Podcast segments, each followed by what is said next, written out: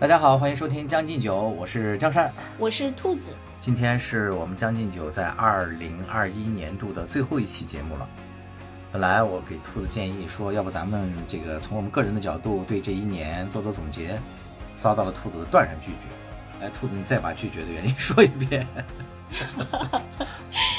主要是那个呃，江山的这一年简直是。呃，就是像那个莫文蔚唱的那个歌，有一个叫什么丰盛的什么果实还是啥的，有一个吧，莫文蔚的歌，就是就是这种感觉，盛夏的果实啊，盛夏的果实啊，对对对，就感觉那个江山提着一个篮子，里面装满了盛夏的果实，然后我呢，则是一个空空的双肩包。我没有什么可盘点的，不。然后那个江山就启发我说：“哎，那个你看，那个今年嗯，咱们看过的书、看过的那个电影、那个什么剧啊，有有的啊，对，还有什么那个思想上的转变，对，对。然后我就跟他说，我说这些我都已经在之前的节目中说过了，剩下我已经一无所有了。”然后江山迅速的掏出了他剩下的果实一大堆，不是剩下的果实，就是别人吃剩下的果实。啊，后来我们还是决定啊，就是跟大家聊聊这个年底比较突出的一个现象吧，就是在年年末这段时间，好像各种这个瓜集中爆发了，是吧？都吃不过来。我们有一个网友就给我们留言，这网友叫最可爱的小丽丽，他说年。底啊，瓜田都 开始冲业绩了，说主播们，你们好不容易赶上了热点，没想到啊，说完一个就又来一个直播，说这个呃又来一个直播一姐的瓜，说这个主播你们下一期的主题又来了，说搞快点搞快点，说要不然你们加更一下，一星期 来两期吧。说 不管怎么样，超爱听你们聊天。好，那我们就啊满足这位网友的留言，我们今天就跟大家聊聊，继续啊停留在瓜田里聊聊这个瓜田里的事儿。呃，兔子对这个直播一姐薇娅有关注吗？呃，我就看过她一期直播。嗯，买东西了吗？就是我我。呃，没有，完全没有。我我其实就是想观摩一下，我我说一下我看过的那个带货直播的那个经历，就是我看过一期李佳琦的直播，一期薇娅的直播，还看过一期林依轮的直播。然后除此之外呢，我曾经看过好几次我关注的一个淘宝店主的自播。这个是我，我一共就有这么四个主播的那个观看带货的这个经历，我只有这四个。然后我的那个感觉呢，就是从我这样的一个呃单体的这么一个例子来说，我是觉得李佳琦、薇娅和林依轮这三个属于就比较有名的头部的那个主播，就是向面向公众的这个，这三个人其实在我看来都没有对我这样的人都没有什么就是特别有魅力、有粘性，我非得去看他，一下就被他吸引了。我在他们身上没发现这个，而且这三个人里相比起来，我还觉得林依轮 稍微还合我点的胃口。哦，对对对，这个里面是吗？有共同话题？不是，这里面还有一个一个一个小小的那个瓜，你知道那个就是薇娅的老公董海峰，怎么了？他原来是林依轮的伴舞啊。对，这个老他就是这个这个两几年前就已经就是。啊，我不知道，我才知道的。啊，这是一个老瓜，你新吃了。所以你说，在中国这种剧烈动荡的这个社会，就大家的各种那个呃组合呃排列哈，这个就呃组合，人家早就组合上了，就是这种排列还还又发生了很多变化。嗯。然后那个其实对我这样的呃就是淘宝的用户来说，我反而觉得我关注的这个店铺的呃。就是自播的这个还能让我稍微有一点儿呃，就是粘性，有一些复购率，我还反反复复的当时看过那么十来期吧，当然最后卖衣服的。哦哦哦。嗯，其实那个说到底吧，就是咱们俩以前也讨论过好多次，就是关于那个网络带货直播。当然我其实没怎么看过嘛。就是咱们原来说的一个是就是人货场的那个问题，就是说它主要是呃优势就在于，嗯，它第一就是它把那个呃就是品品牌推广和销售这两个部门都合在了一个场景下。对。就是一个公司里就分呃品牌推广部门和销售部门嘛，然后呢，他把这两个给捏咕到了直播的这么一个场景里，然后就一下就实现了。我觉得这个肯定是他的一个相对以前的那个呃业务格局，或者说怎么这个这个链条上的一个。一个稍微创新的一个地方吧，然后另嗯对，另外我就觉得，当然有一些人还说什么，就是因为你可以所见即所得，他可以给你展示一下，给你介绍一下，呃，有的还可以给你试穿一下，是什么试图一下等等等等这些，但其实我觉得这些还好吧，因为毕竟你隔着屏幕也没那么真切，而且他呃就是他本人跟你自己还是有一些差异的，然后另外我觉得他可能还有一点就是说。他会有一种呃，怎么说，就是紧俏，就是你要不抢就没了。对，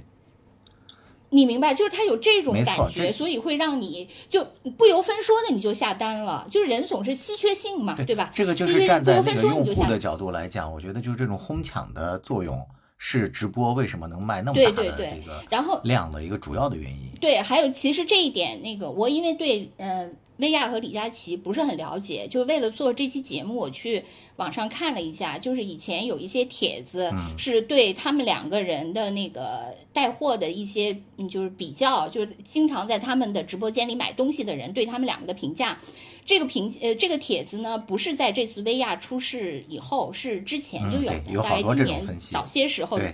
对，然后呃是就是网友七嘴八舌的在那聊嘛，就他们就是说说那个李佳琦的，就嗯，反正至少那个帖子里是这样说的，我我无从考证。他就说李佳琦就刚才说的这种稀缺性，说李佳琦的直播间确实就是一下就空了，就就被抢光了。但那个薇娅的那个直播间呢，薇娅也经常说没了没了，你看全全秒杀了，全空空了，但是实际上还是有的哦。就是说，呃，因为他就是要通过这个话语去营造出这种稀缺性，让你赶紧下单。但是实际上他并没有，没有，其实还是可以买到的。我觉得李佳琦可能也有这种吧，这个呃，反正就这种营造，至少我那个就是饥饿营销嘛。这个不是在今年那个一年一度 喜剧大赛里面嘛？呃，互联网体检那几个人不就是在那个讽刺这个现象吗？就是说什么 那个 主任，这个价格我们可从来没有卖过呀！说给亲人怎么了？怎么了？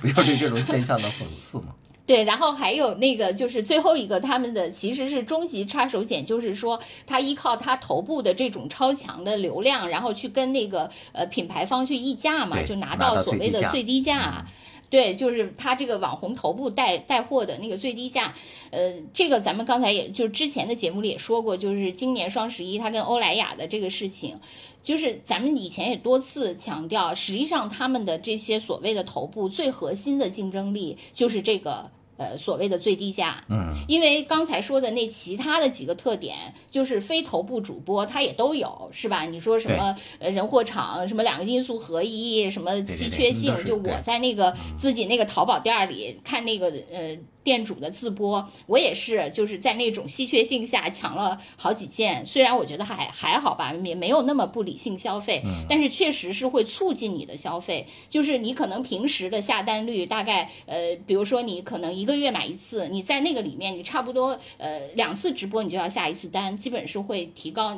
但是它一星期就会呃直播一次，基本上会让你的这个呃购买率，所谓 就是对他们来说那个翻台率什么的这类客单价整等等。这一类的名词就会大概倍增吧，这个肯定是的。但是呢，那个他们跟头部主播的区别就在于，他其实是没法拿到所谓的全网最低价嘛，这个才是就是薇娅和李佳琦。但就这点上，我看到也有很多人有质疑，嗯。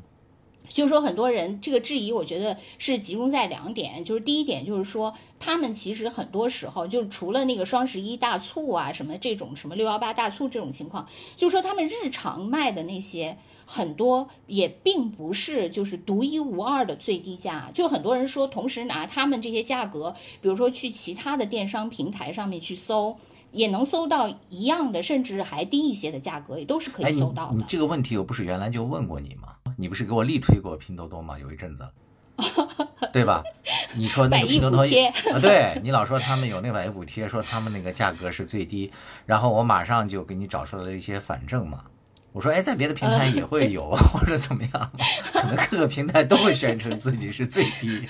对，所以就是就是那个大大家总是就是有个坑，就是必然得你掉下去，你没掉这个坑也掉那个坑。那个我看那个拼多多百亿补贴，就是一到那个双十一或者怎样的那个大促的时候，他们就会出一个 list 嘛。这个 list 里面呢，就是会对比的，就是薇娅和李佳琦的价格。他就说，你看。我这百亿补贴，那个比那个李佳琦和薇娅的价格还低多少多少？然后就是我我就又说回刚才那个帖，就是说他们就是说那个薇娅和李佳琦的这个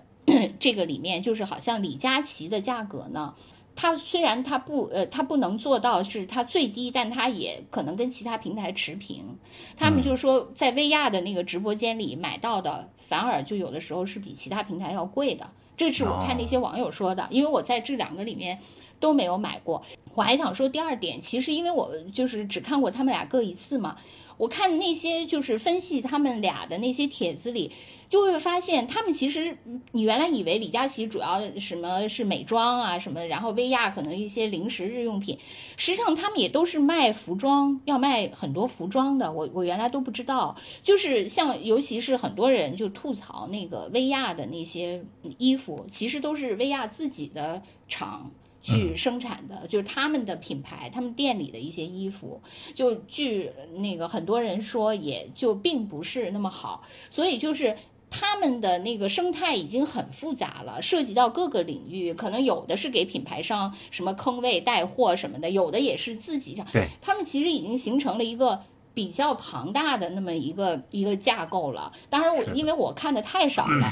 我我知道那个江山，嗯，虽然可能薇娅李佳琦不了解，但是呃，抖音快手直播是常年那个看的，还有我知道你你在这个。这几个头部都不是你的心头号，你有另外一个头部的心头号，你来讲一下你的。没有那个谁说我不看 李佳琦和薇娅，我也看，还了多少了解？口红都买了好几支了是吧？口红买了好几箱了。Oh my god！那个你刚才也讲了他们的那个发展阶段嘛。其实李佳琦他早期的时候是主打那口红发家的，就是在那个化妆品站个柜台。是吧？因为再加上他本身，他好像也是那个学舞蹈出身的嘛，也是时尚圈里人呢，呃，也是非常懂 fashion 的这样的一个一个年轻小伙子嘛。他一开始那个口红，他确实是非常了解。他们不是原来还网上说过好多段子，就是在那个手上随便擦擦一个颜色嘛。你像口红有那么多，他都能够迅速给你说出来是什么色号什么之类的。嗯嗯。所以第一个阶段，他确实是靠那个口红在那个发家的。那个薇娅呢？和他不一样，薇娅是一开始就是做的那个全品类，他一开始就什么都做。他那个早期的时候对他的采访，他说那个除了军火，其他的都卖过，比如说什么汽车呀、房子呀什么，他这都卖过在直播间里，还包括帮帮那个刘德华啊什么的卖电影票，不是瞬间不就卖光了嘛？然后刘德华都不相信，还在那个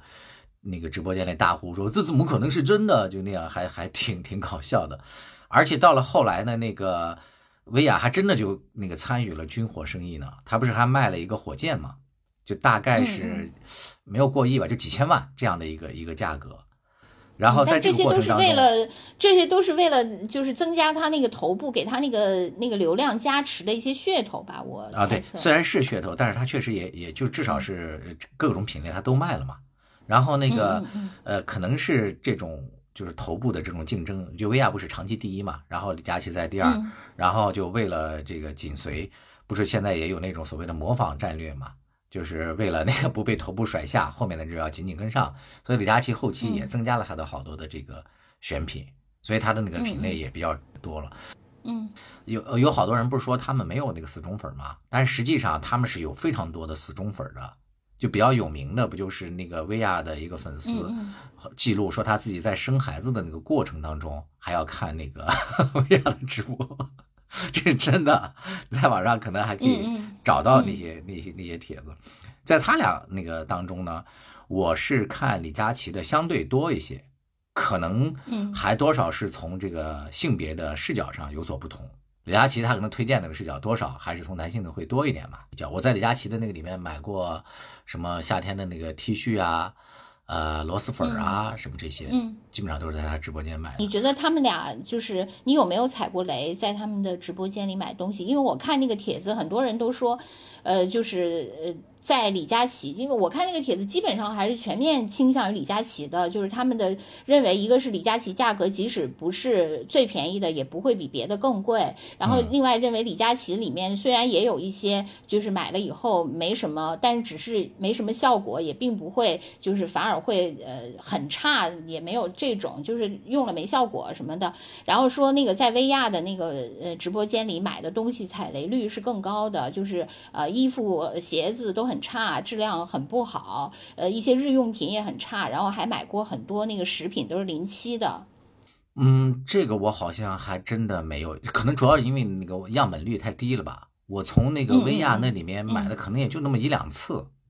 也是这个螺蛳粉之类的。应该，嗯，就就我这个是没有任何的那个说服力。李佳琦那个我买的 还多一些。螺蛳粉买的好多呀。对，我螺蛳粉是我的主食。那那你在你那个最爱里面买了螺蛳粉了吗？呃，最爱的那里面没有买。最爱的那里面，因为是一个电子类产品的一个中年男人，他人家不卖这个，快隆隆重请 隆重推出我的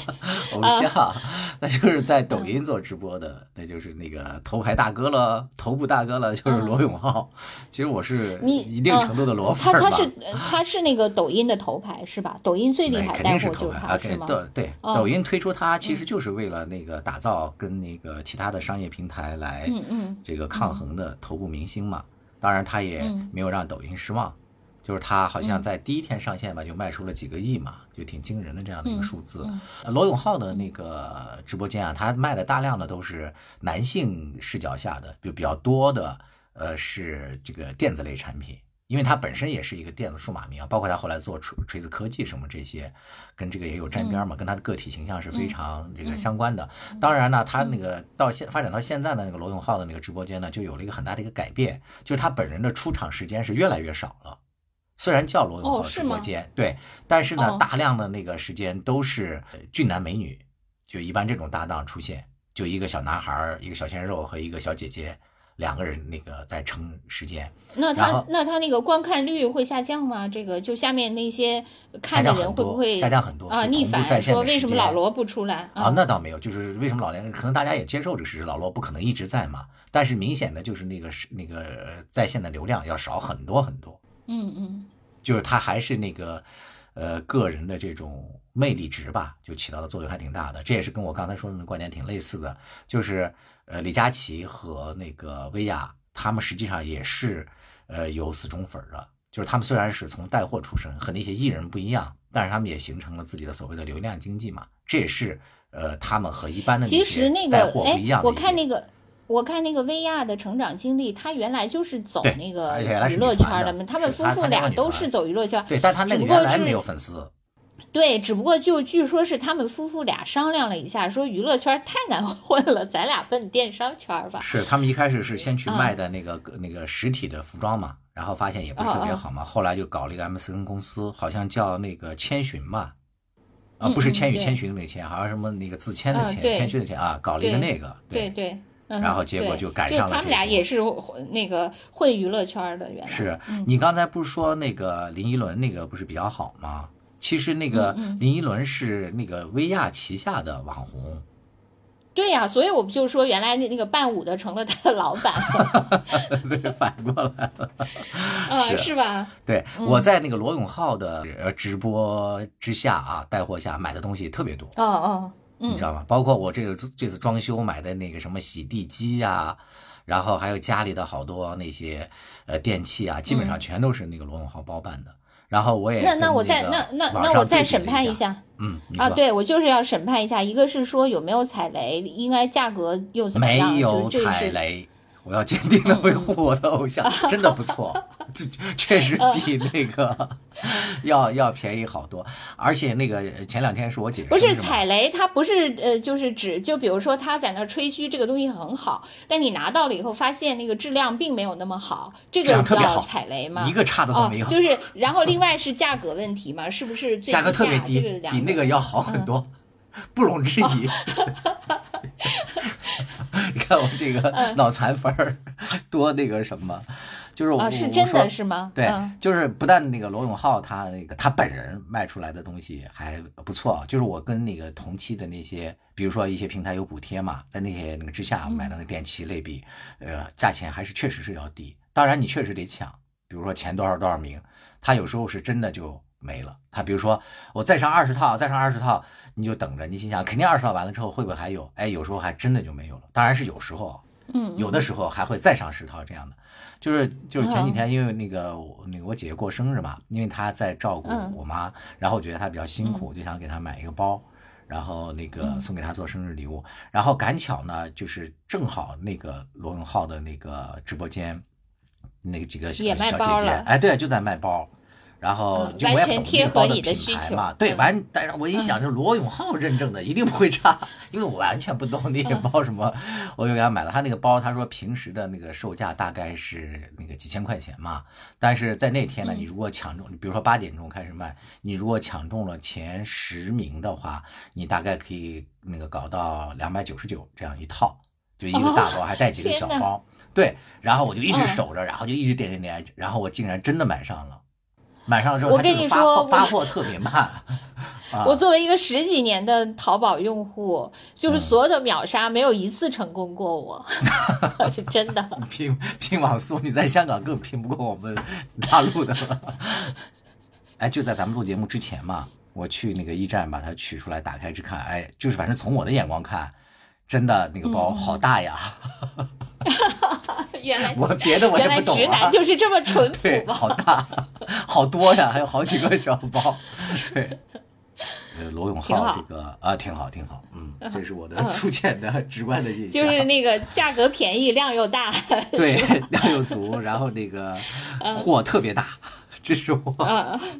对我的那个。那你那个就比如说，你不是以前也经常会在呃，就是直播快手和抖音上去买那个呃买花、买买植物这些，你不是买的其实是更多吗？就是这种就是非头部的这种体验是怎样的呢？是这样，就是我觉得，就是我是本来就是一个小众的那种叫兴趣电商的这个重度的用户嘛，就我养花草养的比较多，然后我们那个呃有一个花草群，有其实我混迹在十几个花草群里，因为现在那个得益于这个互联网的细分化，就你养不同的，你简直是一个采花大盗，对真的是花草群。对它它的那个就分成不同的群，你比如说养多肉，多肉底下还要再分，比如说什么景天科、繁星科都有这种群。然后我那个有一阵子突然就迷上了石斛嘛，我就被他们拉到了一个石斛群里去。然后那个石斛群里，在上海有一个胖阿姨，她卖石斛。那个，哎，我跟你讲啊，就卖货啊，你发现没有？其实就跟你在现实当中一样，并不是那种伶牙俐齿的人会卖的特别好，有时候反而那种就说话笨嘴拙舌，但是看上去憨态可掬的这种人，你看他第一眼你就觉得这个人不会骗你，你就会去买。然后我们那个群里的人呢，你把我拉进去的那个花草群，就是上海的一个大嫂，嗯，她永远特别的慢，你知道吧？我一开始都受不了，好多人进去之后都被劝退了。比如说他从那一大堆石斛里刨出来一个石斛，他要费好大的劲给你把那枯叶摘掉或怎么样，别人都卖了十个了。但是呢，他可能才卖一个，他就慢悠悠的说：“这个石斛胖乎乎的，很可爱，有没有人要？”他就这样。但是呢，只要他拿出来，所有的货全部都卖掉。然后他就是走勤奋路线，我都怀疑他几乎不睡觉。就是我经常晚上看到那个两三点了，他还在那打着哈欠在卖。然后早晨起来睁开眼八点钟，他又开始上线了。啊，那他现在是不是已已经是那个石斛群里销量最高的带货博主了？呃，我觉得他应该是数得上前几名吧。就我我们那个，我跟你说那个就是人货场，你说的特别对，就是大家去了之后呢，就唯恐自己抢不上，就是最后导致的，你知道那个石斛的品种也有几百个品种嘛，就是在国内常见的那个品种，最后导致的我们每每个人买到了之后，就在我们那个小群里，就是那个微信群里又在秀。然后就等于是形成了两个场，嗯嗯，一个是你在那里面抢的场，另外一个是抢完了之后跟那个花友秀的那个场，在这种双重压迫之下，我大概买了一百多种石斛，然后把我家的那个小阳台都塞满了那个阳光房，然后我我家也有一些你送的，对，幸亏送给你了，因为留下来的都死了，因为北方的环境根本就不适合养嘛。但是我就给你讲这样的一个例子，你就知道，其实人进入到那个直播场里面，你买的大量的东西都不是你理智的消费，你真的是被那种东西给造成的恐慌，就是人家有我不能没有，被这种情绪给操纵控制。嗯嗯。对，如如果是在这种细分领域的里面，你更容易是这样，因为如果你是在一个那个广谱的，你比如像李佳琦薇娅，尤其是薇娅，她那个什么都卖，各品类的，你不可能就是有太明显的这个有，呃，我人家有我也要有，因为它品类涉及的太广了。但是在一个垂直的领域里，尤其你都垂到石斛这种，对。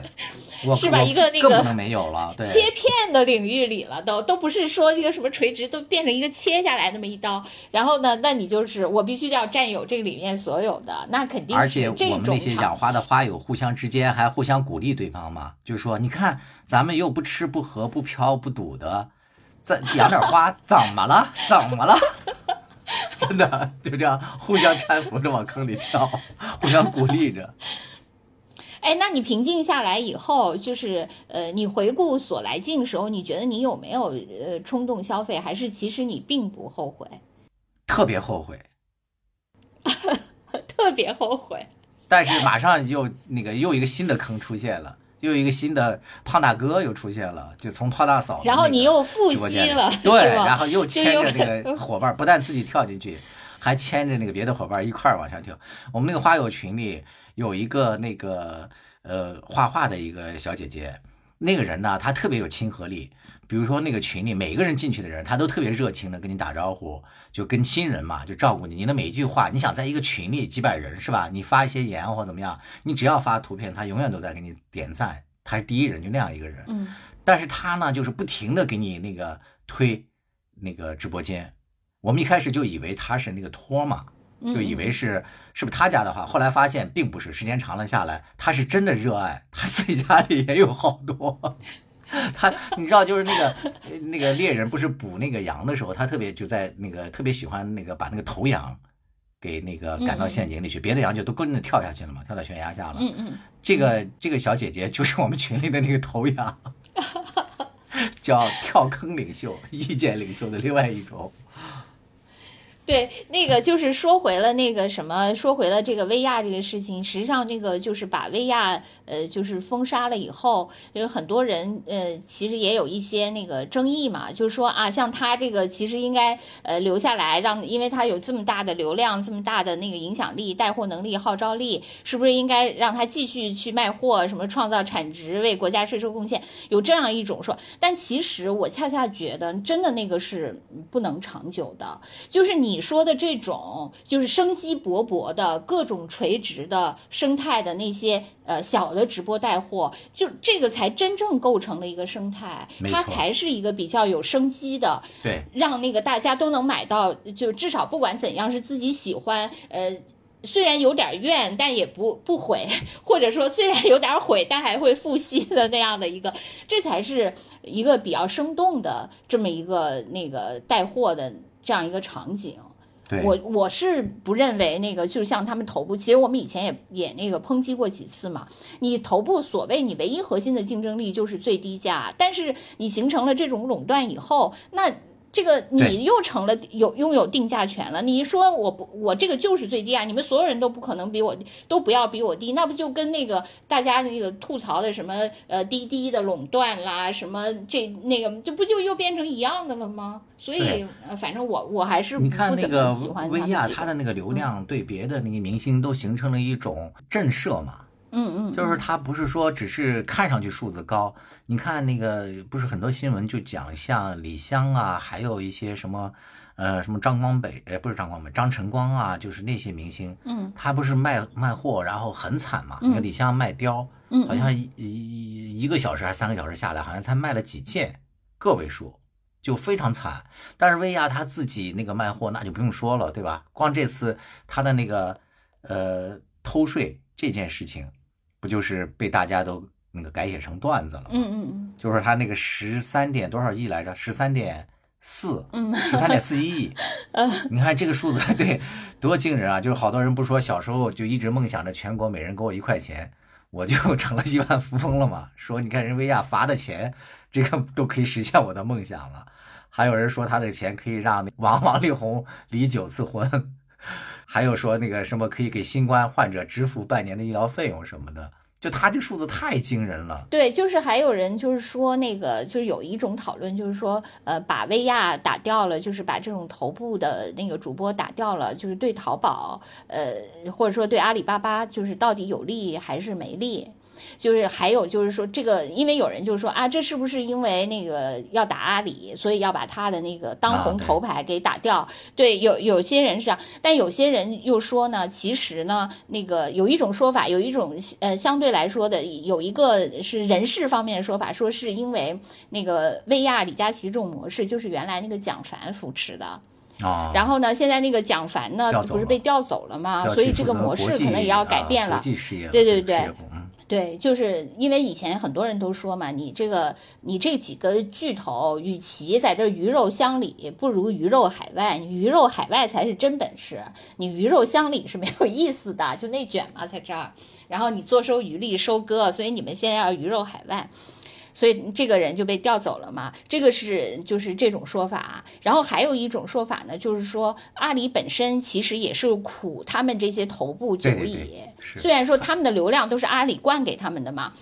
他也不，他之所以现在行，他当然说在没倒塌之前，它形成了一种正循环嘛。那个那是因为开始就一直灌它流量，灌到后来就变成不灌不行了。因为如果你说啊，我我不像那个薇娅和李佳琦那个倾斜，我把流量分给中小主播，那么薇娅、李佳琦就说你不你不分我流量，那好，那我去抖音、快手。嗯，对，所以他也就等于他们这些头部也对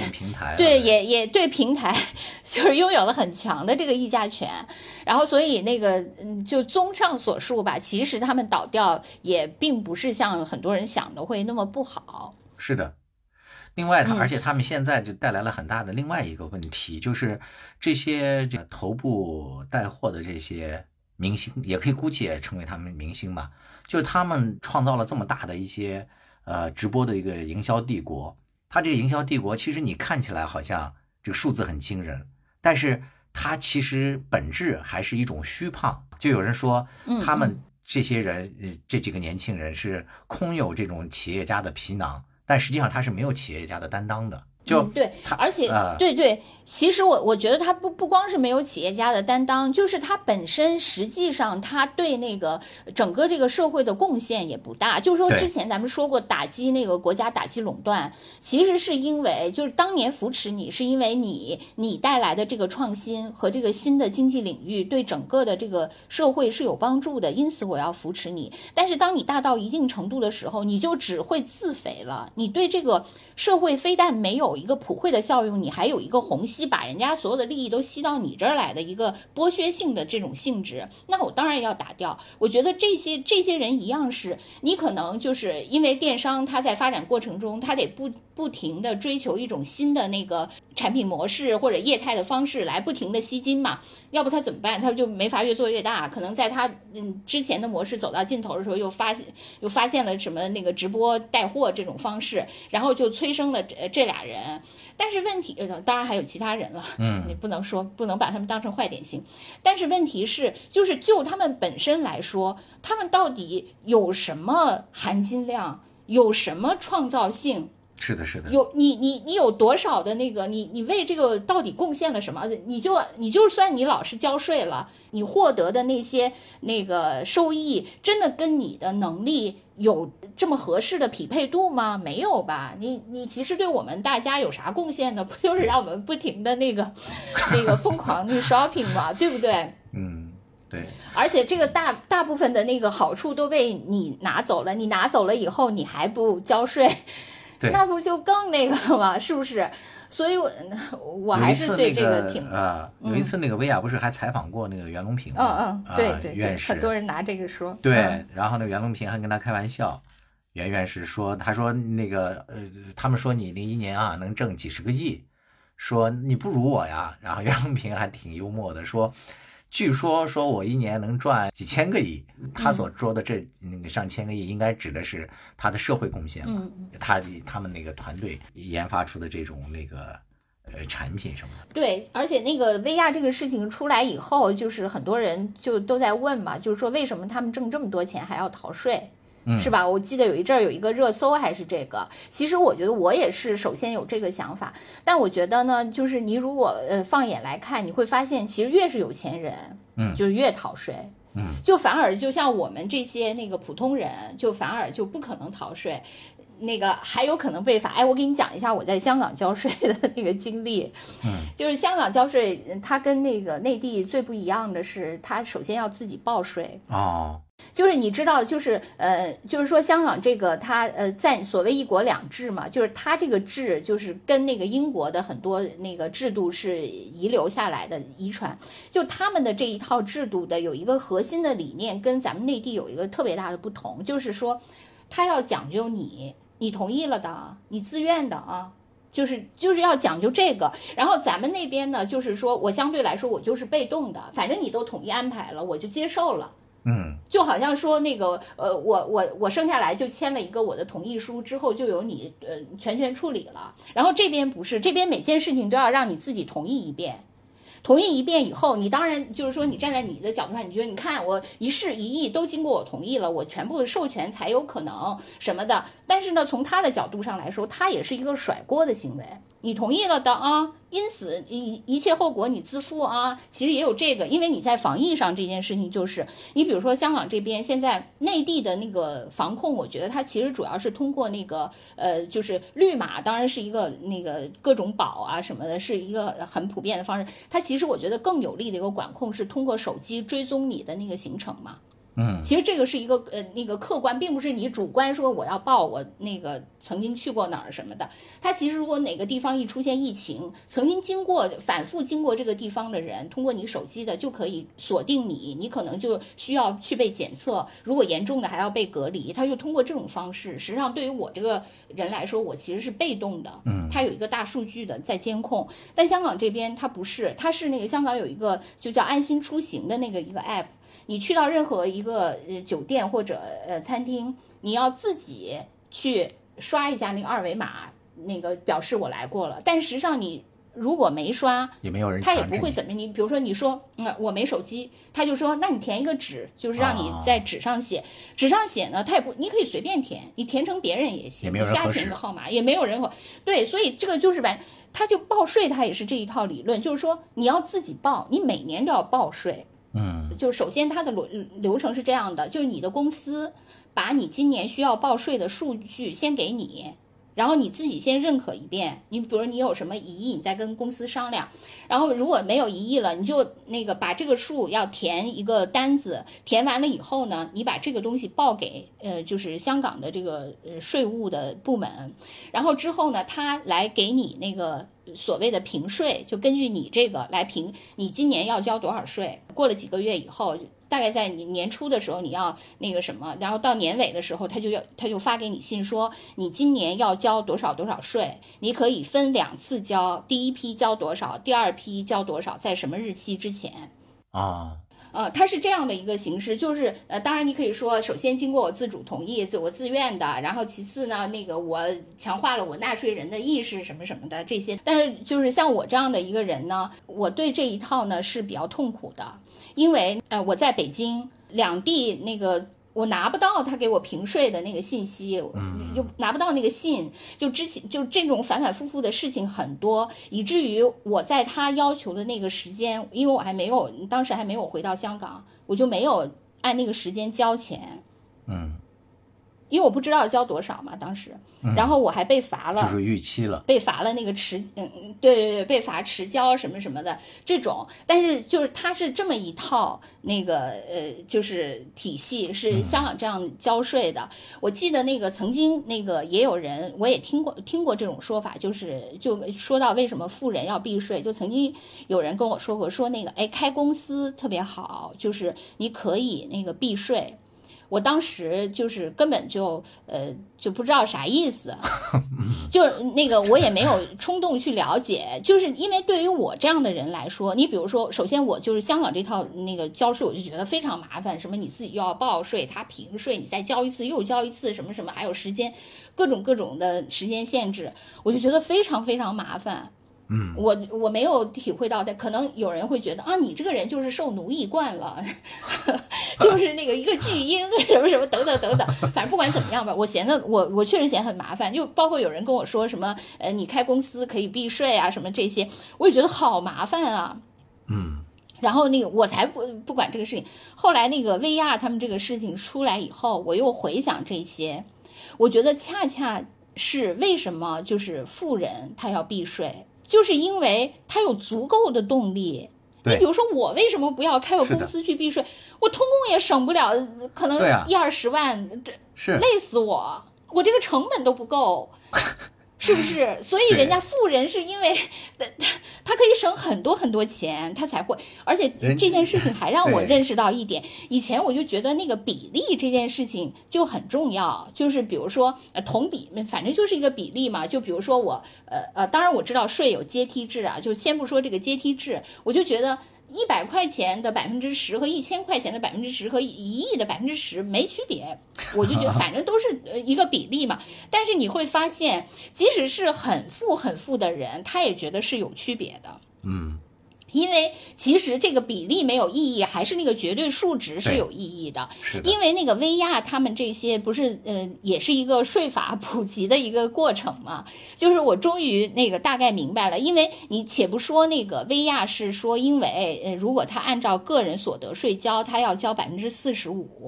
呃，太多了，但是他比如说他按照超过九十万吧，是吧？就要交百分之四十啊，对，九十六万吧，要交百分之四十五，这个就无所谓。你先先不说这个，那你行，你嫌这个多，那你就按公司的那个营收的来交税，是交百分之二十五嘛？嗯，对。那百分之二十五也可以，但是问题是，他连百分之二十五他都不愿意交，他还对他还要以各种的方式，就是对对，就是你你知道他那个模式吧？反正就是我估计可能很多那个好多。人都写过这个文章，对对对对，就是那个，对简言之吧，他就是说，他首先那个呃，他不愿意交个税，就。当然，一这这又涉及到一个争议，就是关于那个主播直播带货，他的收入是算个人所得税，还是算那个公司的对公司的营收？这个就又有争议。什么还有包括有人说，那你看当时他跟平台是以个人还是以公，反正就是非常复杂。不管怎么样吧，现在那个国那个就是呃国家是说像薇娅这种，就是要按个人所得税来交百分之四十五呗。他是怎么处理的呢？就是在这种相对来说比较模糊，就之前监管还没有明确的时候呢，他呢就是呃想把这个转换成公司的那个那个营收这个方向，就可以不交有百分之四十五往下降。然后但是呢，这不是他那个能满足的，就百分之四十五降到百分之二十五，他不能满足，他就还要利用更多的那个政策。就是他们现在有一种就是呃，就西西弗那个文章里也叫叫什么税收筹划吧。对，是吧？是不是叫筹划？就是有那么一种服务，就是为这些富人来省钱的。对，对，就是说他们据说这些呃税叫税筹嘛，这个行业。呃，他们呢还经常拿李佳琦来做一个成功案例，向那些想避税的富人去推销，说你看李佳琦，就这这是我看有些帖子是这样写的，无法核实啊。说你看他就是用的这个我们这种税那个税筹的那个模式，因此成功的那个少交了多少多少钱。对。有人是这样说啊，就是所以他们的这个呃，就是怎么来筹划呢？就是说，他有一些地方，他可以呃。有一些叫什么园区吧，他为了发展一些地方经济，他就设计一个什么什么园区，然后招商引资嘛，让这些公司进来。进来以后呢，就是他可以享受，他就是申请一些特特需的政策，对，享受那个很低的税收。然后这个里面就是有好几个那个 所谓的知识点吧，就我们作为一个非财税专业的吃瓜群众，就得到了一点粗浅的解释。这里面的词可能不是很精准，大概的意思就是说，他转入了公司。经营以后呢，它还可以进一步那个再降低这个税收的比例。它怎么降低呢？就是它首先就是它先是个人独资公司，然后进入这个园区就可以享受一些那个税收优惠。但是个人独资公司呢，它每年的营收是不能超过五百万的。就是对于这个这个这个园区来说，因为它要扶持一些中小企业嘛。嗯。那那不能超过五百万，可是他一年赚了一个亿，怎么办呢？他怎么才能？所以他就开二十家这样的个人独资公司，啊，因此就是什么薇娅什么这几个人，他们下面都有好多好十几家公司嘛，就把这个收入呃那个摊到这些公司里面，然后那个对他的那个惩处里面不就说他虚拟业务嘛？其实他因为他这些公司根本就没有。业务就是为了把他那个钱平摊来避税的嘛，所以他就假装说有一些公司业务，但因此是虚拟的，其实根本就没有。然后到这儿以后呢，就是他还有下一步就还可以呃进一步避税，进一步避税就是。这些园区也是，就是对这些有一有一些模糊地带的优惠政策，叫针对一些很多小公司，他自己请不起财会人员，嗯，他就没有详细的账。对我是一个什么小卖部或者怎么样，我们没有那个财税人员，那你是呃税务部门收税的时候怎么办呢？就是呃对他有一个那个就笼统的一个评估，核定就是说啊行，你就按对你就按百分之呃五收吧，嗯核定对。就是这个核定税务核定，对，就是一个笼统的数据，然后呢，这个数就很低，通常，因此你就又可以再减，就你本身已经平摊了，享受了那个，然后再通过这个核定再减，然后最后你交的呢，就只有个百分之个位数的对，那个比例，因为它那甚至是个地方5%以下因为那个地方还有一些那个什么税收返还嘛，就是还能再啊给你就是回一些。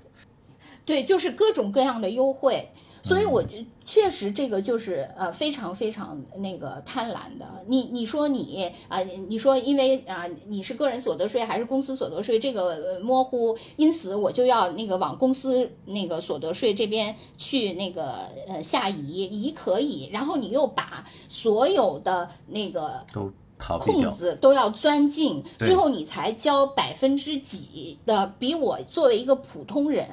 交的还少很多，这真的合适吗？你想那个他们那种所谓的金领的那些人，我不是打球，现在混在一些那个就是做金融的那个圈里嘛，嗯他们有些人的那个税都能交到百分之四十，就个人所得税。对，就是啊，因为你想。和这些人才交百分之四、百分之几，那差距太大了。对，所以你真的是，就是我看了这个新闻以后，我觉得我的那个仇富之心都熊熊燃烧了起来。兔子都要吃肉了。是，真的，确实是挺仇富的。是的，是的，是的。因为你你是吧？你虽然说你说啊，因为这那这什么不我可，但是你也差不多就完了，是吧？哎，你刚才还还有一点没讲，可能被我打岔给那个说开了，就是他们还要选一些那个，就是在国家的那个特许政策下，就是允许你那个税收享有一些什么五年减免呀、嗯嗯，呃，在五年那个减半的那些特殊地区嘛。你记得咱们那个嗯看电影的时候，那个出品都是什么新疆霍尔果斯什么什么那种电影公司？你去过霍尔果斯吗？我没有，你们家他没有在，他是在伊犁。就是我当时看的时候，我我也不太懂嘛，我还在想，哇塞，我们新疆又兴起了一个新的影视城嘛，我还以为这种呢。嗯嗯，后来再去一查，发现全是那个那个避税的一个一个地方，就这企业根本就不在那儿。那边注册有六六百多家吧，但是据说现在在霍尔果斯这样注册好像已经不行了。是的，因为那个呃之前不是出过好几次事儿嘛，那个范冰冰啊，还是什么的，本来都出过几次事儿。对，好像现在在上海重名吧，是也是一个。对对，现在又又转战了 就是总有地方 是啊、对。然后那个，我觉得大家第一个就是这个事情，第一个就是仇富嘛，我觉得嗯确实我也挺愁的。所以那些人，嗯，就是有一些替他们那个喊冤的那些人，反正我我是嗯不能抱有理解之同情的。对可能有些人可以吧，但是我觉得我作为普通的那个按时交税还很辛苦 还被罚款的人，嗯，是啊，我我反正是我不能那个那个啥，然后另外就是呃，很多人还说就是李佳琦呃会不会是下一个？然后这个里面就是又有各种说法四起，就比如说那个最常听到一种说说法就是。我财政部的朋友告诉我说，李佳琦已经交了十七亿了，因为很多人都说补说下一个会不会是 交了十七亿？对，就是补缴嘛，因为对他们都发起了一轮补缴，就薇娅也是因为几次催促，对呃，好像他是薇娅补了五个亿嘛，但是还又被查出了很多，就其实，在他之前，那个第三名的那个雪梨不是已经被罚了吗？对？对对因为那个时候大家就没有想到，啊，没有想到会到他们这个这个地步嘛。然后另一批人呢，就是说，呃，说那个不会到李佳琦的，就也有一种说法说不会到李佳琦，不是因为他自己那个已经呃自觉自愿的补交了十七亿，而是因为呢，说李佳琦的那个公司叫美万嘛，那个公司呢，就是如果要是呃国家去那个追究，也会只追究这个美万公司的责任，因为李佳琦跟那个美万公司好像据说是明确了，就是说我就要拿百分之九十的利润，剩下呢你自己去处理，一切我都不管，你爱怎么弄怎么弄，跟我没关系，我就拿我自己这这这一这一笔钱，嗯，就是据说是这样的，所以就是说很多人就拿说说，因为李佳琦是打工人，虽然他是一个最牛打工人了，然后呢说那个薇娅和董海峰，因为他们本身就是老板，嗯，对，因此是可能会结果是不一样的，这个也是呃一种说法。我还看到了一种说法啊，是说为什么薇娅会被查？嗯，又跟咱们之前聊了几期八卦就关联起来了，是说这个薇娅他们这个公司就是千寻背后是嗯有联想系的资本。哦呃，这是不是有点阴谋论了？呃，不是，他们还晒出来了好多，就是什么那个天眼查背后的那些公司的股本啊嗯什么的那些，就是他们那个千寻里面的第五大股东，就是那个海南云峰嘛。云峰这个名字，你肯定，咱俩不是还在赵薇那次那个事候，对对对，是吧？当然，这个事情还没有得到那个 官方的证明啊。我也看到了这种说法，因为呃，就是他们反对这种呃关联的人是说，呃，因为像对于比如说这些呃，就是他们都有一些投资的那个基金嘛，这些大的，你说云峰什么联想什么的，他们都会四处投，嗯，就是这些呃比较当红的，他们都会投。并不是说他们一定是有什么阴谋的 那个关联在里面。另外呢，就是说，好像有人算过，说那个联想也其实只占百分之二点五。嗯，就比较少啊。啊，说也并啊对，就是也并不是一个什么特别那个啥的，呃呃，就是特别对，就是因为他投资的公司只黑手。太多了嘛，那公司旗下又有一些数不胜数的一些小公司，可能联想自己都不知道 和薇娅这个有有有什么关系了。但是现在就是牵扯出来咱们另外一个话题嘛，就是特别怕联想。那那个联想不是指企业的联想，特别怕网民的联想，就是因为网民一 旦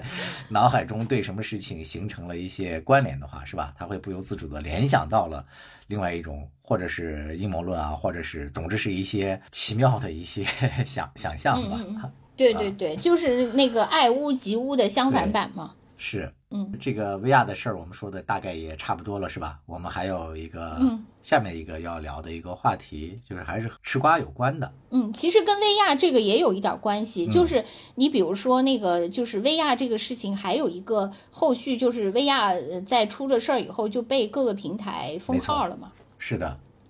啊、就有很多人开被各个平台屈了。对，就是还就是说，很多人说，呃，要不要这么赶尽杀绝呀？嗯，还有人开玩笑 说让让那个其他人把这个号接下来，因为这个号的粉丝很多。对啊，就是 啊，就是再去运营什么，把他的这个这个粉丝的影响力就持续用起来，等等等等这些说法，要不要这样？其实那个，我觉得我从我自己表态，我是赞成对他那个封号的。嗯，呃，但是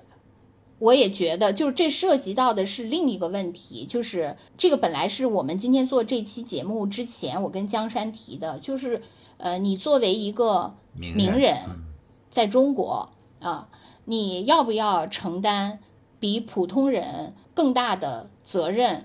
以及呃别人对你有更高的道德德要求？嗯，嗯，是不是要这样？对，我觉得，嗯，是，确实是。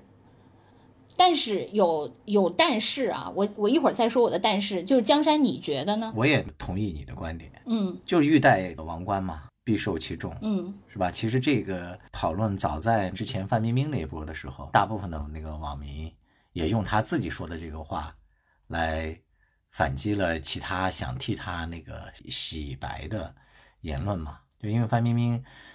在早年就就不是自封范爷嘛，好多人不是泼在他身上的脏水也比较多的时候嘛，他都那个选择坚强面对。也有记者采访他的时候，就问他说：“你面对这些指责，有一些是这个栽赃，说你不感到委屈吗？”然后那个范爷当时的范爷不就说，那我习惯了，头不能低，王冠会掉嘛，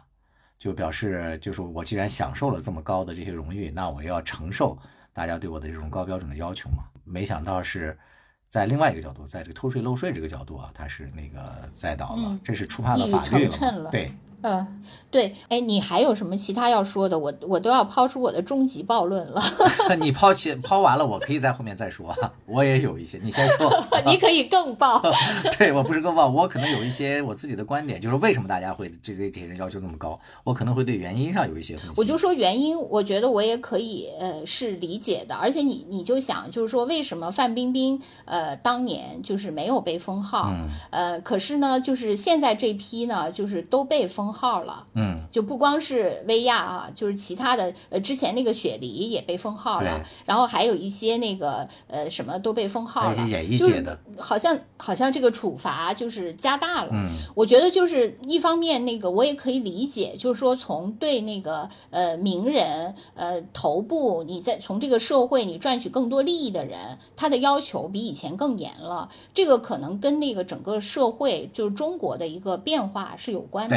是的，嗯，从往大了说，确实就是我们之前说过的，你由这个先富时代到了这个共富时代，你就以以前在先富时代，对于那些先富的人是，就是大家都是那个崇拜、羡慕、嫉妒，嗯啊，就是也不能没恨，就是崇拜嘛，是吧？就跟我我说，在香港这个地方，就大家对李嘉诚完全没有 那个任何恨意，而且都是觉得那个简直了，人家就是神话。一辈子我被他剥削，我也不觉得李嘉诚剥削了我，反而我我恨我自己，为什么不能成为他？是我自己笨，是我自己傻，是吧？就是我觉得之前那个嗯，国内是这个氛围嘛，嗯，但是呃，从进入到这个共富时代以后，实际上呢，就是嗯，他就对这些头部的人的那个整个这个社会的看待就发生了变化，对，就不太可能是就是。以艳羡的、追捧的、呃追逐的这个目光来看着这些人了，而反而就会对他有更高的要求，嗯，更高的标准，因此，嗯，这种处罚相应的，我觉得也会呃变得大，这个是肯定的。当然，大部分的网友，我觉得就据我们的观察，还是呃持着那个高标准要求的，就要求这个。呃，明星们就必须具备比这个大众要高得多的这种道德基准。我觉得大部分是持这个观点的。我的看法是这样，就是我觉得一方面是因为我们现在所处的这个社会和时代，它本身也在发生着这个激烈的动荡嘛。就在社会学上，他就把这种叫那个社会转型期。就原来我们还是所谓的计划经济，现在向市场经济上转，然后理念上，兔子刚才也在讲了，从呃先富到共同富裕。整个社会的这个从经济理念、人们的那个观念到方方面面的，都本身就在发生着特别大的一些变化。然后同时呢，我觉得咱们中国其实那个改革开放这几十年以来，对这个西方的一些这个思想观念的引进，对传统的中国的这些伦理道德的一些体系，也有着特别大的一些冲击。就方方面面，我觉得可能都是处在一个。道德它并没有形成一个统一、完全统一标准的这么一个时代，就或者说正在重建吧。那个前几天我们两个在私聊的时候说过一个话题，呃，有一条社会新闻，三名男性他们那个，嗯，那个在一起就是玩了一些那 S M 的啊成人游戏，S M 游戏，对，然后就被那个被公诉了，对，被公诉了。就这个事情其实就就是一个可值得讨论的一一一个点。从中国传统的这个就是性道德的上来讲，大家首先是这个性别议题就不说了，大家可能还嗯不占这个性少数人群，就不觉得他们有同样的这个性权利。就是从这个聚众，就这三个人这个方面，本身也是对大多数中国人的这样的一种挑战嘛。嗯，但是呢，在这个西方的流行进来的这种自由主义派来讲，那我们每个人的身体又是我们自己的，在这性道德方面，我只要不违背。别人没有那个未成年人，也不涉及这个强迫，都是完全自愿的。那我这又是触犯了谁的权利呢？对吧？这个就是一个比较典型的一个例子。当然，这个例子可能比较极端。你要是再放开了说，还有你看，呃，就之前啊，我跟我那个老家的一个亲戚在那个打电话，因为到年底了嘛，就互相那个问候一下我的一个长辈。我那长辈就谈到他回那个山东的农村，他他就跟我讲，他说：“哎呀，我回去了一趟，就觉得太失望了。”他说：“你看咱们那个老家山东还号称是什么，呃，孔孟的这孔孟个之乡之乡。”他说：“结果我回去之后啊，他发现他几乎每个村都有一个老人区，就是那些年轻人把那些行动不便或者是呃已经年迈的这些老人就聚到一起，就每个老人都有一个独立的一个屋小屋，基本上扔在那儿就处于一个半不管的状态了。那老人聚在一起，就生活都很难那个自理嘛。然后这些子女们也只有逢年过节的去给送点吃食什么的。他就说非常凄凉，他说怎么以前老讲的这些孝道都去哪里了？嗯之前那个兔子原来也跟我讲过一个，因为兔子看书特别多嘛，之前也跟我讲过一个西方的一些理论。哎，你我的双肩包里是空的，你的篮子里才有好几本书。对我都是你看剩下的故事。你不是原来跟我也讲过一个，你就说其实西方的那个家庭伦理道德里头有这样的一种观念嘛？你说这个父母，呃，养育完了子女，养到十八岁之后，呃，他们共同的这个认为，子女其实是不具备说我必须要赡养老人这样的一个义务的，只有两种情况例外。一种情况是过了十八岁之后，他的这个父母继续这个抚养子女，比如说帮助他上大学呀，或怎么样啊，做了一些额外的付出。还有一类就是他帮你照顾了你的孩子。那在这种情况下，这老人的额外付出，你的子女是可以去赡养他的这个老人的，就相当于类似于一种等价交换嘛。嗯因为毕竟这个小孩来到这个世界上，他没有不是他本人的同意，是他父母的决定。当然，这是西方的这种家庭这个伦理道德嘛。但是随着这个中国的这个开放，是吧？这些观念啊，就是对本体的这个自由的尊重，可能越来越多的影响到了新的一代的年轻人。他可能会觉得，我个人的这个幸福与否，我个人的这个生活质量是更重要的。那对我老一辈的这个是否有赡养的义务，我我未必要去执行。我就举这么几个例子，就是说，其实现在中国的整个的这个社会背景下，他的这个道德是没有一个统一的一个基准的。但是大家为什么会对这个明星就提出这么高的一些要求呢？我觉得有这么几个具体的原因。一个就是，首先是刚才我们说的这些名人之名，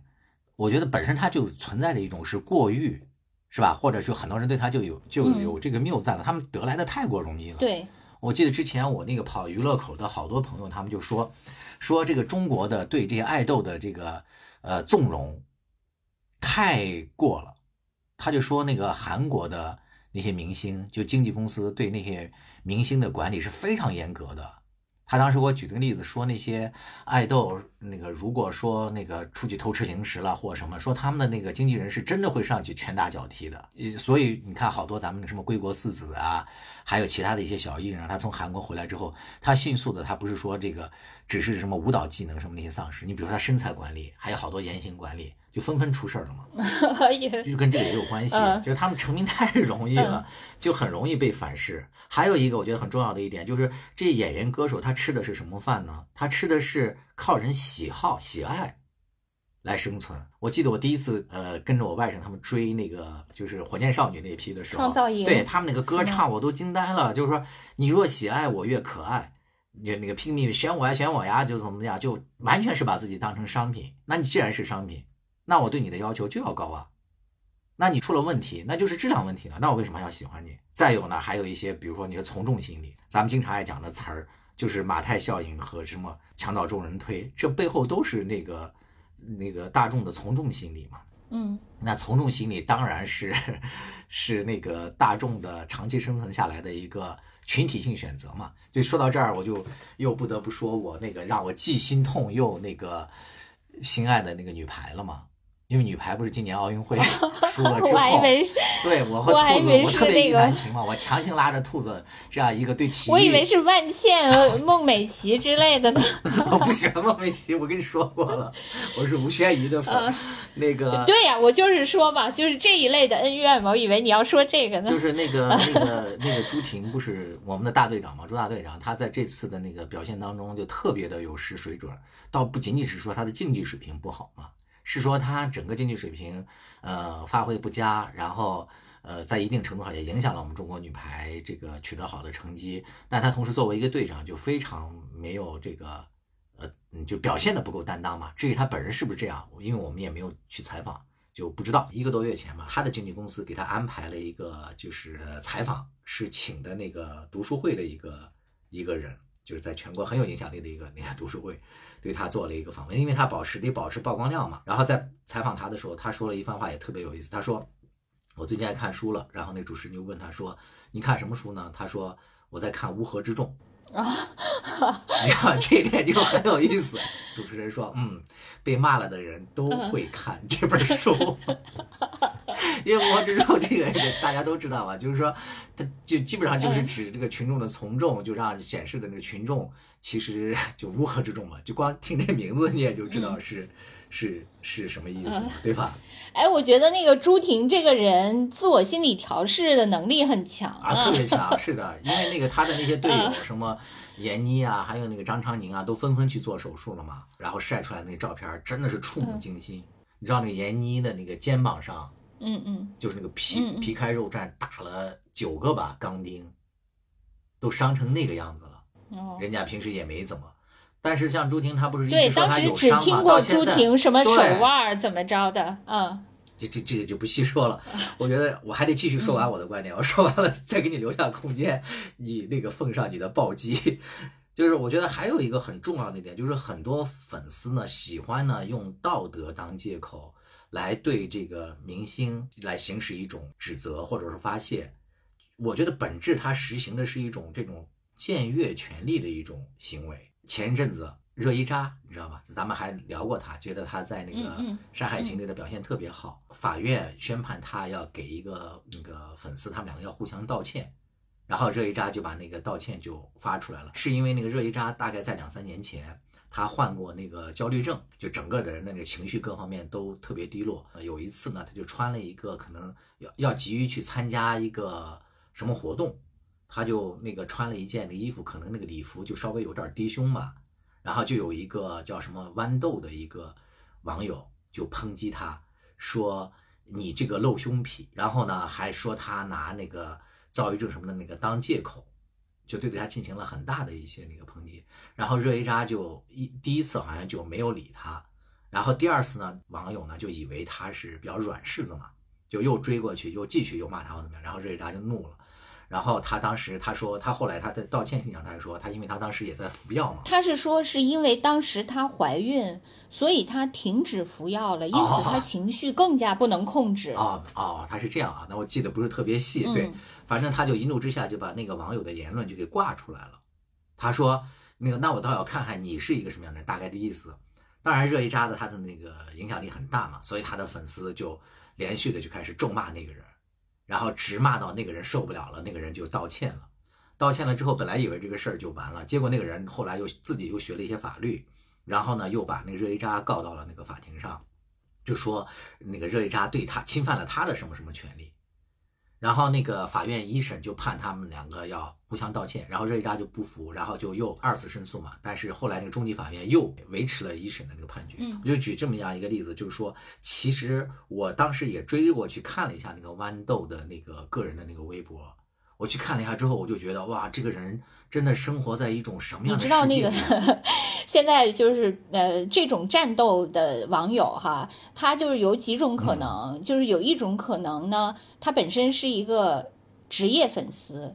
就是你知道纸粉吧？就是说他可能是呃，就是某一派，比如说呃，要黑热扎热伊扎的这个这个呃，对的的某些那个呃背后的势力呃雇佣的。然后他去黑他，这个就是职业粉丝。有的呢，他是对家，就本身他自己就是对家的粉丝。比如说热依扎的对家，呃，假如说是冷依扎，那他是呃，对他冷依扎的粉丝，那那个他就看着这个，因为他们是竞争关系嘛，所以他就一定要黑他。这个也是。还有一种呢，就是呃，正义的路人，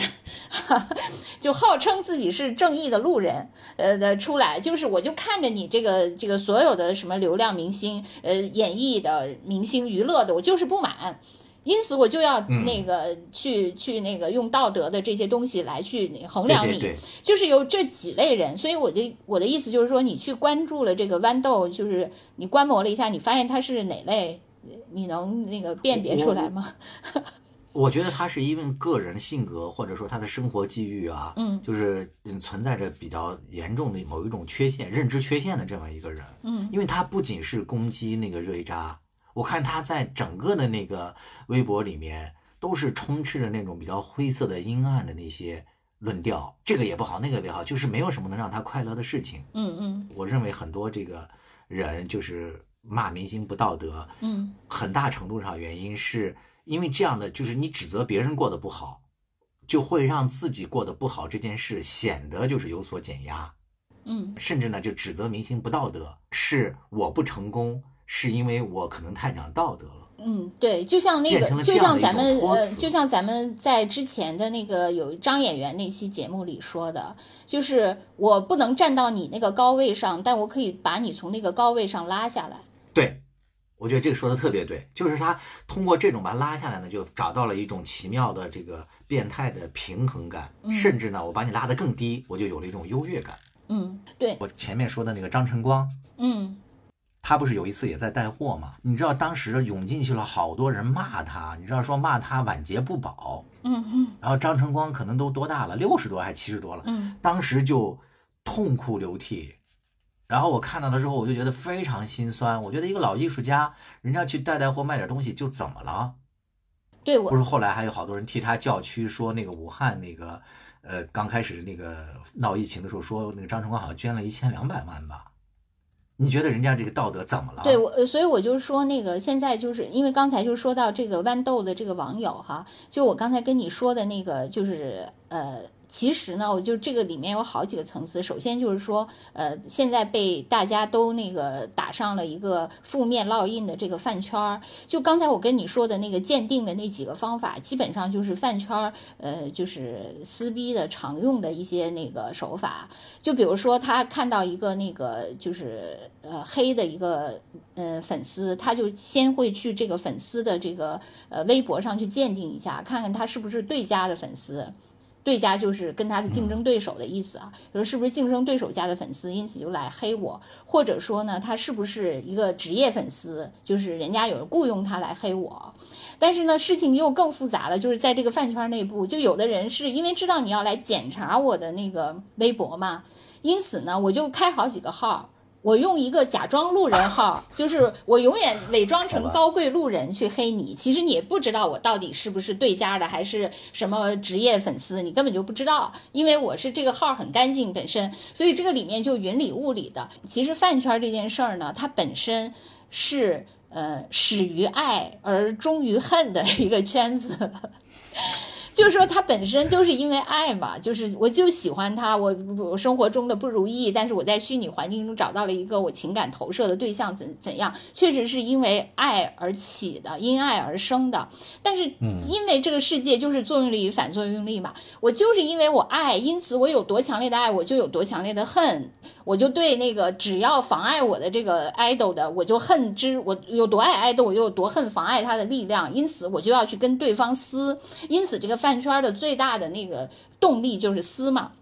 对，就大家，所以之前咱们也说过那个微博的那个逻辑嘛，微博逻辑就是撕，因为微博就是饭圈一个相对来说最大的一个大本营嘛，它就是靠那个你看起来是爱，但实际上最后它持久的动力就恨是比爱长久的。对，这个确实是饭圈内部的一些问题，但现在的问题呢，就是你跳开来看，确确实实呢，就是饭圈也有被污名化的问题，因为中国的这个社会是非常复杂的。就现在虽然说那个是清朗行动，呃，就是对饭圈的嗯很多东西进行一些治理，我也挺赞成的。就包括刚才说的那些，就互相粉丝、互相撕，然后还有一些职业的那个黑子在后面搞搞什么，这些我都是觉得真的应该治理。但是你不能把这个社会的一切问题都归结为饭圈儿。对你只要什么，只要只要是这个，你不分主要矛盾、次要矛盾，只要这个事件里的因素有一点饭圈儿的那个影子，那这个就成了这个事情的主要矛盾。那这个不不太可能。如果是这样的话，你就把所有东西不但是简化了，甚至是扭曲了，就是也是一个必须。要防止的问题，就我觉得很多人都难以摆脱对那个饭圈的那个成见。对，但是你确确实实就是他是有他的问题，这个必须承认，但你不能泛化，不能把一切都说就是你饭圈全没有，嗯，对，没有是，其实你你从某种程度上来说，呃，流量明星跟那个头部网红，我觉得也没太大的本质区别。嗯，你当然说啊，李李佳琦那个呃薇娅多么努力呀，一天靠注意力的嘛。啊，说一一年播三百六十天没有的休，他们多么努力呀！可是问题是，那那些粉丝也说，你知道我家哥哥有多努力吗？是吧？就是反正大家都很，但是一年三百六十天，他们跳七百二十天。但是不管怎么样吧，就就是他们其实都一样，因为他们就获取了这个超暴利的那个回报，甚至你会发现，这个头部主播比那些流量明星获得的那个还高嘛。是吧？就是太太高了啊！对他那个其实是更高的，我觉得他们可能呃本质上也有某种相似之处吧，虽然也不能说是一毛而一样，但是还是有一些嗯相似之处。我就是说，第一个我就想说那个嗯，不能一切都那个泛化，就是把饭圈这个东西就一概的那个什么。但是另外我还想说一点，就是呃中国的事情呢，就是。呃，特别特别复杂。放眼看国际上面，原来就是比如说大家比较呃推崇的西方的那一套意识形态，现在也出现了一些那个破口、一些漏洞。就是它的那个呃，我我常说的那个产品的生命周期，就是说它其实就是一套意识形态的解释的逻辑，就发展到现在，这套逻辑也有一点千疮百孔了，有一点摇摇欲坠了。可能有些东西他也难以自圆其说了，但是呢，呃，中国这边呢，它这一套新的完美的解释体系呢。又还没有形成，对，但是中国这边又很复杂，是两个因素，一个是旧的因素，一个是新的因素。从旧的因素来说，就中国本来就是一个特别讲究什么道德呀，这这这些社会规范啊，呃，人际关系伦理的这样一个社会，这个这个传统已经几千年了。你说啊，我们现在就是那个讲那个什么法治，就是用西方的法治，就完全不提那个就是这这些道德伦理道德，这个在中国确实。这是不现实的，因为这个没办法，这已经延续了几千年。这在这个社会里，这些东西是根深蒂固的，你无视它是不可能的。然后那个另一方面，它有一个新的因素，就是说，你比如说你互联网这些呃出现以后，就是很多新的呃业态、新的模式，然后新的问题，你应该怎样去规管，在一个什么样以一个什么样的标准去。那个让大家在这个标准下去衡量，你比如刚才咱说的什么偷税漏税，他就可以说啊，你这边那个你没有一个明确的标准，因此我就法无禁止即可为等等等等这些，你旧的东西不能扔掉，然后新的你又面临着新的，你还不知道一个什么方式去把它处理的这些冲击，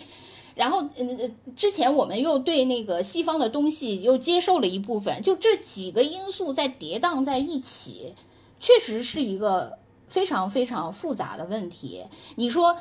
马上就有一个完美的解决方案，就那边那个是他那个 腐朽下去了，我这边要新长出来一个东西，马上就长得很完美。这个肯定也是不可能的，这个我觉得大家都是要现实一点，这是不可能的。就是在这个问，因为你嗯，你所制定的法律，包括监管政策什么，甚至你全民实现的一些道德和伦理的共识，那肯定都是滞后于这些现象和问题的产生的。肯定你是先出现了这些，它才会渐渐形成一种规管的，甚至还要每规管的法规和社会的一些共识嘛。这些都是我觉得在这个激荡当中。任何问题，我觉得大家都那个觉得是报以理解吧。但是有一点，我就觉得，虽然说，我觉得对名人就是有那个高的要求，就符合我们刚才说的这些时代的主旋律哈，等等等等这些，我觉得我也是呃认同的。但是我就想说。就像刚才江山说，你比如说你你以前底层民间的一些曾经好的道德的一些东西反而丧失了。你比如说我是一个普通的网友，我可以去指责这个明星不道德，那个明星。那你就像刚才江山说，那你身边的老人，你有没有去照料你该尽的这个社会的道德义务？你作为一个普通人，你有没有去？就大家好像都坐而论道去指别人的时候，都特别有理。但问题是。我就是如果用公司的这个模式来解释的话，就好像说你一个普通人，你就是一个有限责任公司，然后呢，你是一个那个稍微有一点身份的人，你就是一个股份公司，你是一个那个更大的名人流量，你可能就是一个呃上市的那个股份公司。因为你已经向全民都可以收钱了，是吧？那个愿至少喜欢你的，就跟那个呃，我股市上市，我这个上市以后，你愿意买我的股票就都可以。所以我其实是向呃广泛的人群都在收钱了，对吧？因此，我也承认，就是说，他你你已经你这个一个名人，相当于一个上市公司，你应该因为你向这么多人收费了，因此你就应该承担相应的责任，比我一个普通的根本没上市的，呃，都不是股份公司一个有限公司，肯定你要负更高的责任，这个我绝对是认同的。但是，就这里面有两点，你向上对这个名人，他他不管他就算是一个上市公司，他也是一个有限责任公司。你不能是无限责任，嗯，你不能说呀，对这个人一定要把他那个打到十八层地狱，让他永世不得翻身，让他这辈子就没有活路，让他生不如死，这个我觉得就没有必要了。呃，就是霍尊这个事情现在已经有点反转了，但如果没有反转之前，就大家对那个霍尊的打压，对，就其实霍尊他也没什么，他就是他他可能就算个上市公司，也是一极小的上市公司，是吧？没错。而且他也是，其实他本质上，尤其是现在反转了之后，你看他本质上到底是犯了啥错呢？就是当众口嗨了那么一下，别的好像没啥吧。就是呃，还有什么问题吗？就就霍尊这个事情吧，我因为我也是看了那个双方站不同那个，就是站女方和男方的双方的一些表述。由于我这个事情没有从头到尾的跟，所以就是这种半路吃瓜的人吧，其实如果你是抱着一个纯中立的心态，你是很迷惑的。就是就一些细节来说，你其实并不知道是到底哪个是真的。比如说，按照霍尊一方，就是那个那个女方和她的闺蜜，就纯粹是给他下套。对他进行各种勒索，然后这个边是没什么责任的。他已经被刑拘了吗？对，但是呢，按照那个女方的呢，就是也有一些说辞，就是呃那个。类似就是说，首先你呃这个爆粗口这件事情是洗不了的，我没有伪伪造那个证据，嗯你否则你就要告我诽谤，而不是应该告我敲诈勒索，就证明你确实是道德有污点的，是吧？而且就关于就是到底是霍尊先想抛弃这个女的，还是这个女的到底先抛弃这个霍尊？先找了富二代。对，但是按照那个女方的，就是霍尊早就想抛弃陈露了，就是还在群里跟人家说我怎么找一个理由才能把她，哎，诸此类吧，就是这些。技术上的细节，嗯就是你我作为一个半路吃瓜，其实我也不知道到底哪个是真的。但不管怎样，就是霍尊罪不至无限责任。是的，对，就是即使是在这个判决没有出来之前，我也认为霍尊他不应该承担无限责任。张演员就更加是了，那张演员承担的简直是宇宙级无限责任，这简直就是太夸张了。而且张演员不是也报警了吗？那但问题是，他那个对。就是不是，我就更奇怪的是，他报完警之后，这个事儿怎么就没了呢？如果不是我告诉你，你连这件事情你都不知道啊！所以这个就对呀，对呀，就是啊，你你比如说你这个你这个上市公司你退市了或者怎么样，他的名字都不敢对呀，你也得发一个公告吧？我们所以我们的节目被剪得七零八碎的。对，是啊，主要是那天我非常惶恐。这个世界。究竟是怎么了？我我解释一下，其实就是在做那个呃这这期节，就是上一期那个剪的七零八碎的那期节目之前呢，呃，我就很犹豫，我其实大概犹豫了两个礼拜，就到底做不做这个选题，就是跟江山反复的讨论，然后最后说，哎呀，小心翼翼的，对，最后还是选择一个叙述方式，说要不还是说吧。说完了以后，那个江山马上就呃在剪要发的时候。我突然间就是心里莫名的就非常的不安，嗯，直觉。江山，我以为他还没有发的前一刻，我就赶紧联系他，我说不行，咱们那个那些地方你得剪掉，否则我们可能会面临呃被被炸号，呃被炸号，甚至被黑，甚至上热搜，被人肉，全套这个这这个可能都会遭受。然后当时江山还果不其然。呃，没有狗屁。没有通过，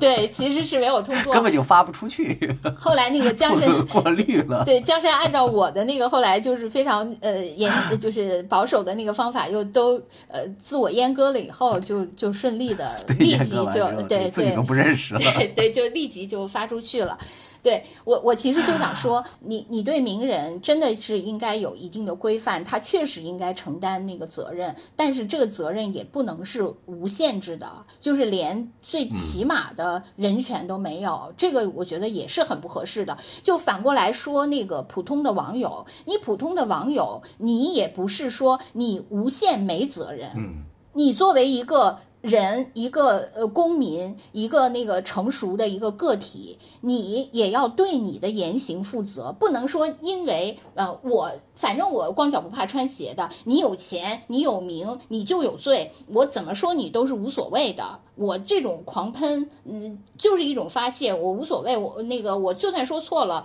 呃，我转头就忘了，甚至我不承认，甚至我继续喷你，我明明知道我错了，我还喷你，这。这些我就觉得就好像说，我说你你作为一个人，你也是一个呃，虽然你是个有限公司，但你也要承担自己的责任义务。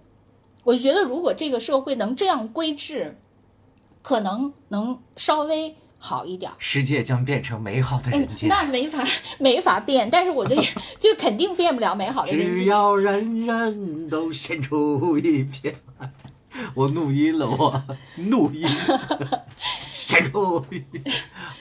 就是太难了嘛，太难了。但是我就想说，嗯，就是呃，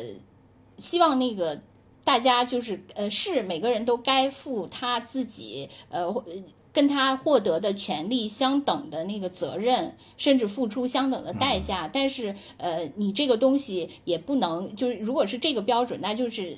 从你普通人到名人都要这个要求，而且就是不要那个，因为你现在就现，因为这些，嗯，怎么说，其实是很可怕的。如果你作为一个普通人，你就觉得自己可以拥有这种在道德上无限的权利，实际上这个社会就会非常可怕。因为我们最近关于这个事实的真相这一点啊，就聊得特别多。有一次我给大家推荐那本书叫《那个后真相时代》，是英国的一个作家。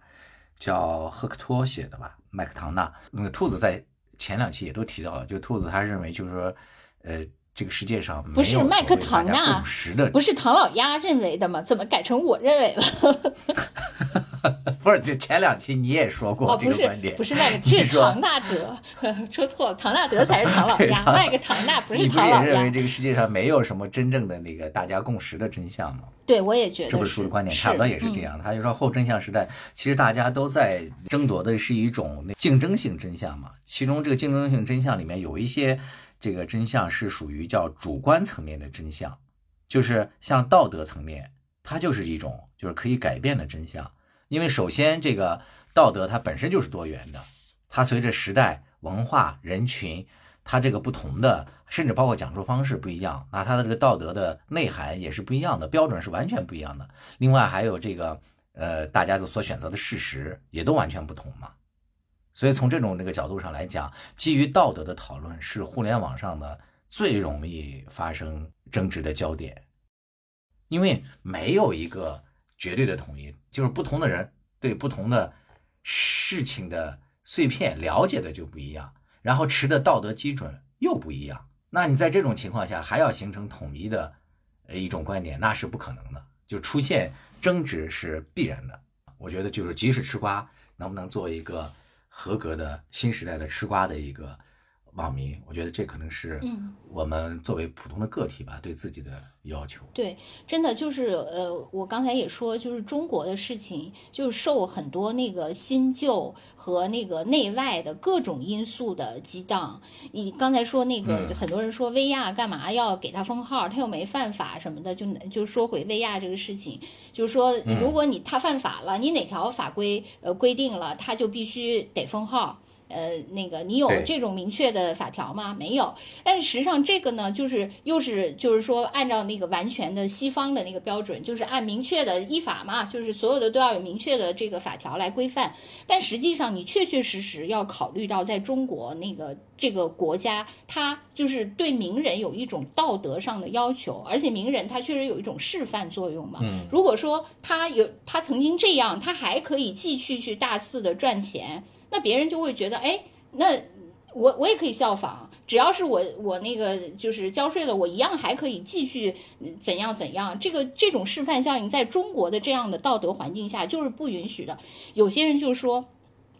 说那个中国的那个政府，它一方面它是所谓的那个依法治国，它要有这个；另一方面，它其实还有教化万民的这样一个职能。嗯，所以它不光是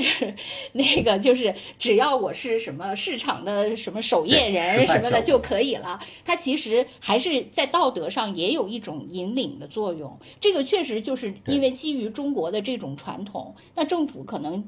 一直就承担了这种职责，因此他在那个这些处罚的过程中，他可能这个因素他也是在的。如果你说那我完全就按西方那一套衡量，你对起对这个你就觉得那凭什么？凭什么要给他封号？但就是这么复杂。可是你又面临着就是说你这个新经济时代，那很多东西你可能靠西方的那些也也追不上了，靠那个道德的又呃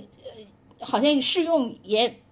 比较模糊而不清晰，这个时候就会有很多很多争议。这个我觉得是可以理解的，但是呢，嗯，大家不要把那个情绪极化。就是有些事情，就是我觉得确确实实就是，你比如说很多人说那个呃替薇娅那个嗯。报评说怎么那个呃什么说你看让这些头部呃都寒心了，还 有人这样说吧。然后很多人说你这个赚八千的人还替人家这些，简直是你那个。对，我也觉得，我才不觉得那个薇娅这这种事情，就对他的处罚什么，有一天会那个辐射到我身上。我因为我根本没有的那个逃税的可能性。你我不说了吗？即使在我我在内地，他肯定都已经给我扣过了嘛。像我这样的普通人，然后我在香港这边，那他也可以追讨我嘛，是吧？就你你因为疫情你晚回来了，那你就罚款呗，是吧？我觉得这个确实不会殃及我们普通人，但是。泛道德化就是不负责任。每一个人在网上狂喷，觉得自己因为我是一个光脚的，因此我就拥有了道德上的无限的权利。我觉得这这件事情确实未来可能不仅就是，我觉得首先可能第一个那个要受害的，反而就是其实政府是会首先受害的。这是我觉得，其次我们每个人也逐渐会受害的。如果这个犯道德，我觉得这个事情也真的很可怕，确实才是影响到每个人。后真相时代里面，它其中有一条就是讲过说，大家如何走出自己的那个所谓的道德的那个小圈子，然后对一些社会现象能够有一些嗯平和的理解。他的一个建议就是说，你要逐步建立起来自己的同理心。但是这个同理心怎么建立呢？他就举了一个例子，就是说你是去多看、多了解，再做判断。呃，是洛杉矶的一个研究中心，那个研究中心呢，他就搞了一项那个宣传策略，是让大家积极的参与推那个对话，然后鼓励他们能够采取和自己以往不同的那些视角去看问题。这个他这种方法呢，还得到了一些科学验证。这个书里举的一个例子。就是他们派出了五十多个游说者，呃，每个人大概负责十几个人去跟那个呃一些街区的业主，就是户主嘛，跟他们进行交谈，每个人就谈十分钟左右。然后他们讨论的议题是什么呢？就是讨论变性人他遇到的一些不公正的待遇，然后和那个业主本身呢就这些不公正待遇，然后进行了一些比较。然后后来他们就那个再问卷调查，呃，发现就是这种交流过后吧，这些业主对变性人的态度就发生了特别明显的改变。然后他们再过比较长的一段时间再去追踪问，发现这个改变是非常持久的。他得先了解是吧，然后再做判断。但是现在呢，因为大家在互联网上很多时候是就像咱俩刚才说的，有很多事情其实说起来，咱俩都不知道这个过程发生了什么，但是咱们更多的是被某些观点去裹挟着走了。对，再加上人类的那个从众心理，因为你从众才是安全的嘛。你就是这是人类从远古时代我们作为一个社会性的一个群体都带来的，躲在大多对，数里。是是是。对，另外，我觉得还是要多看。嗯对对，另外我那天在网上还看到了一个小暴论，呃，这个小暴论就是说，他说中国有个词叫正法，嗯就是你会发现这个词呢，就是政是在法前面的，嗯嗯，就说啊什么东西要先讲政治，再讲法。啊、然后呢，他把这个呢，就是描述成一个就是中国特有的现象。我开始觉得挺对的，但是后来我又呃，就是放开来想，我觉得其实西方也是这样的。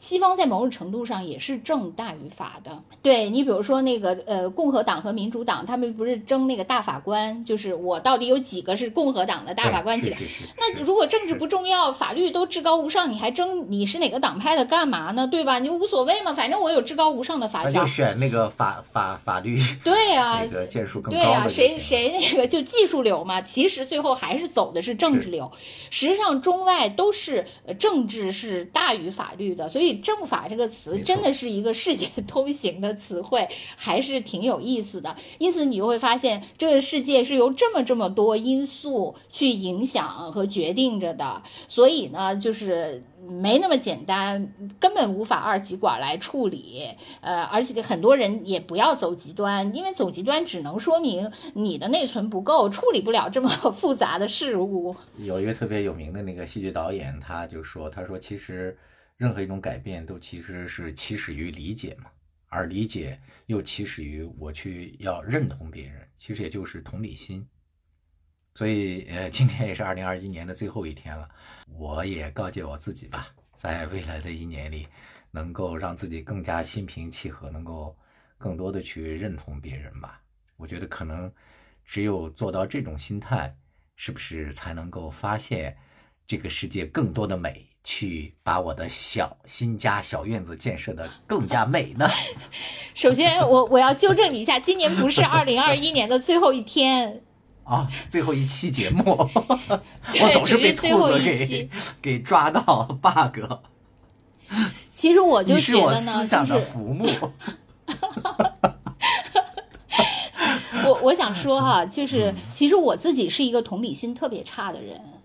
呃，这个我不是啊我觉得吧？同理心特别好啊呃不。不，我我确实是同理心比较差，我比我我同情心是有的，我老嗯早就发现自己这一点了，就是我同情心是有的，就是从我自己出发，推己对对对及人，我可以，嗯但是我完全站在别人的立场上去想，对我来说，就是是需要一个很费劲儿、很有意识去这样才行，而不能就是变成一种本能的条件反射。我确实做不到，我是一个同理心比我觉得是因为你没有经历过。呃，不管怎么样吧，反正就是不行嘛，嗯就是结果就是不行。我觉得啊，就是你长期在那个月宫里，在嫦娥身边待得太久了，你多到我们人间来走一走，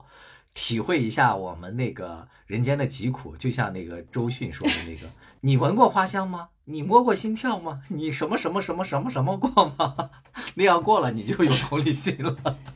对，我觉得确实是经历的比较少，但是你你想呢，就是这个兔子呢，呃，其实它身边的嫦娥，还有那个嫦娥曾经的后裔，什么乱七八糟的，其实也有很多人生经历。他如果真有同理心的话，他整天守在这些故事旁边，他其实也能体会出一些人生的况味。然而他并没有，还是说他同理心不行。我想说的是，如果一个人同理心不行，像我一样，可能是大多数人的情况，但不行也没有关系，就你不要急于的去攻击别人，去下结论就可以了。是的，就是把自己想象的多无知一点吧，